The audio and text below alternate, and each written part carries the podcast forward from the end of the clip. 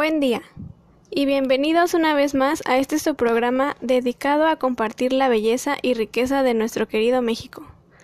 Nosotras somos estudiantes del Colegio La Salle de Veracruz y es un honor poder platicar con ustedes el día de hoy, ya que tenemos temas muy interesantes sobre algunos de los ecosistemas presentes en nuestro país. Antes de comenzar, me gustaría presentar a mi compañera e invitada del día de hoy. Ella es Pamela Guzmán. Buen día, es un placer para mí poder estar con ustedes para compartirles mi investigación y conocimientos sobre estos ecosistemas, que son islas y arrecifes. Considero que lo más importante es comenzar a definirlos. Las islas son superficies naturales de tierra rodeadas de agua a nivel del mar. Pueden tener un origen muy particular, como el continental, que son conectadas mediante la plataforma continental. Volcánica, formada por la actividad volcánica. Coralinas, se da por la acumulación de esqueletos de corales primitivos. Y sedimentaria, por la acumulación de arena, grava y lodo. Su importancia radica en que son el hábitat natural de especies y comunidades que se han establecido allí. En su mayoría son endémicas. Atraen al turismo nacional e internacional ya que las islas mexicanas son consideradas como uno de los lugares más ricos e importantes del mundo en cuanto a diversidad, además de poseer gran belleza submarina. Actualmente se tiene registro de aproximadamente 1.365 cuerpos insulares en la costa mexicana, que abarca 0.3% del total del territorio nacional. Querido público, si quieren continuar conociendo más de nuestro México, no se vaya. Volveremos en un momento después de nuestro corte comercial.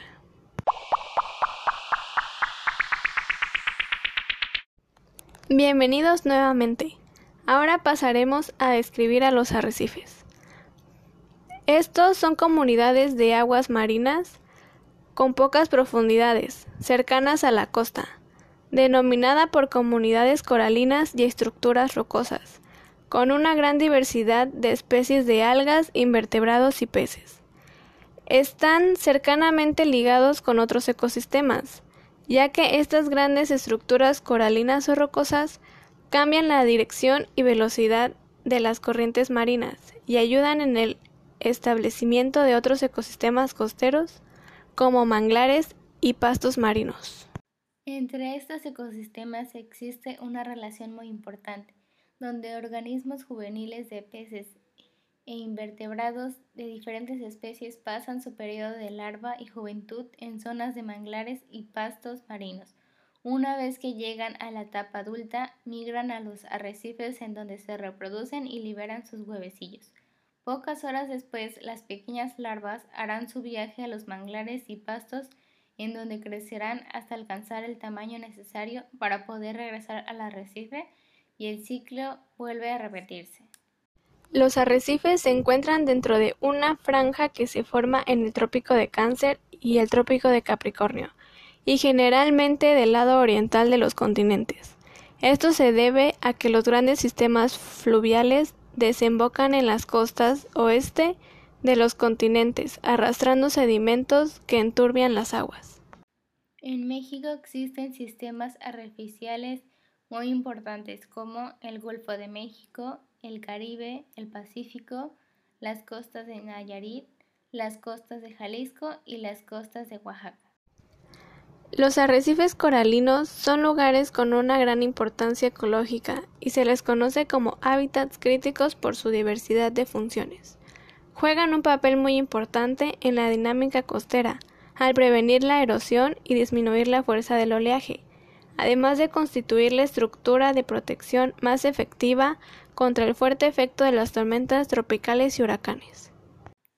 Existen diversas fuentes de amenazas hacia los arrecifes que impactan de manera negativa sobre ellas, como la extracción o sobreexplotación de material coralino, la colecta de especies ornamentales como el coral negro, peces, anémonas y otros invertebrados como animales de acuarios, la construcción de infraestructuras como puertos, marinas y diques para la navegación.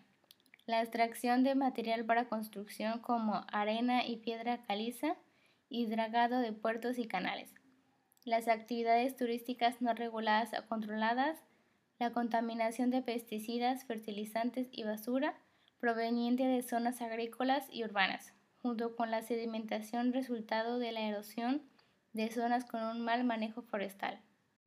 Muy interesantes los temas, además de que todos debemos conocer un poco de estos ecosistemas, ya que son de suma importancia los impactos que pueden generar nuestras acciones, ya que pueden alterar y dañar estos ecosistemas.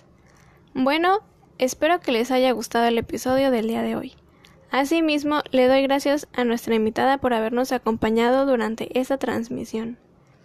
Querido público, me despido agradeciendo su compañía y atención, esperando contar con ustedes en nuestro siguiente episodio.